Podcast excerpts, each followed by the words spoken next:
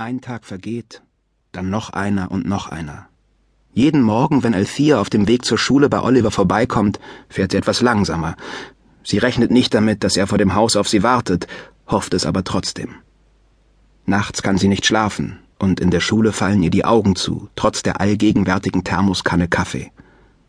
Das Mittagessen nimmt sie in ihrem Auto ein, die Beine auf der hinteren Sitzbank ausgestreckt, den Rücken an die Tür gelehnt, als läge sie auf dem Sofa in ihrem Keller, nur dass sie hier aus dem Fenster starrt statt auf den Fernseher. Niemand sucht nach ihr. Nicht, dass sie sonst keine Freunde hätte, aber es sind doch eher Olivers als ihre. Sie findet es ungerecht, dass gerade derjenige, der viel besser dafür gerüstet wäre, ohne den anderen auszukommen, nie dazu gezwungen ist. Nach der Schule fährt sie nach Hause und backt Zitronenschnitten. Backen lenkt sie ab. Abends macht sie sich lustlos an die Mathe- und Chemiehausaufgaben, tut immer nur gerade so viel wie unbedingt nötig und schiebt dann rasch die Bücher beiseite, um ihr Skizzenbuch hervorzuholen. Wie zum Beweis, dass sie sich auch allein beschäftigen kann, zeichnet sie eifrig vor sich hin, bis sie überzeugt ist, die Zeit vergessen zu haben, und füllt dabei Seite um Seite mit den Dinosauriern, die sie oft in ihren Träumen sieht. Sie sind schon öfter voneinander getrennt gewesen, aber diesmal fühlt es sich anders an. Nicht wie früher, als sie noch regelmäßig zu Zwangsbesuchen bei ihrer Mutter geschickt wurde, nach Philadelphia, Chicago oder Denver oder an einen der vielen anderen Orte, an denen Alice gewohnt hatte, seit sie aus Wilmington fortgegangen war. Auch damals hatte Althea Oliver vermisst, auf kindliche Art und Weise. Sie hatte ihren gemeinsamen Alltag vermisst, ihre Spiele und die ungezwungene Vertrautheit. Die Veränderung war im letzten Oktober eingetreten, als Garth, Altheas Vater, zu einer Tagung verreist war und Althea auf Olivers Drängen hin eine Party gegeben hatte. Ein vergeblicher Versuch, sie zu mehr Geselligkeit zu ermuntern.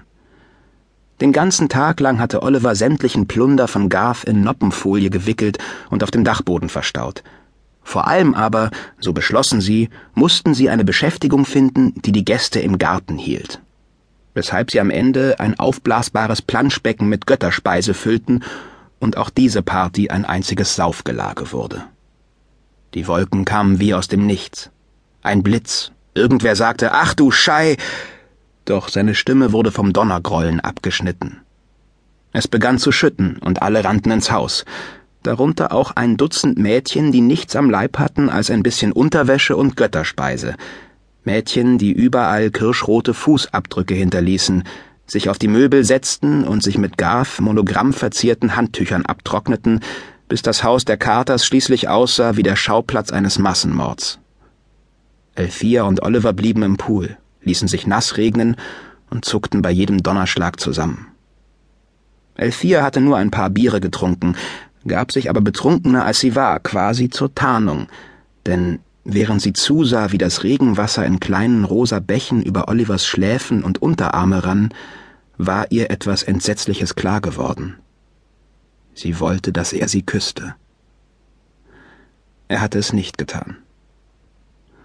Am nächsten Tag war Oliver nur noch ein Häufchen Elend, das angstvoll zitternd der Rückkehr von Garth entgegensah. Stundenlang putzten sie wie besessen. Am Ende hatte Althea ihn nach Hause geschickt, weil er Fieber bekam.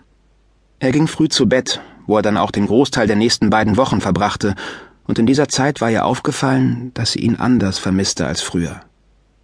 Sie vermisste etwas, das noch nicht mal geschehen war und auch erst geschehen konnte, wenn Oliver wieder wach und zurechnungsfähig war und ihr endlich Aufmerksamkeit schenken würde.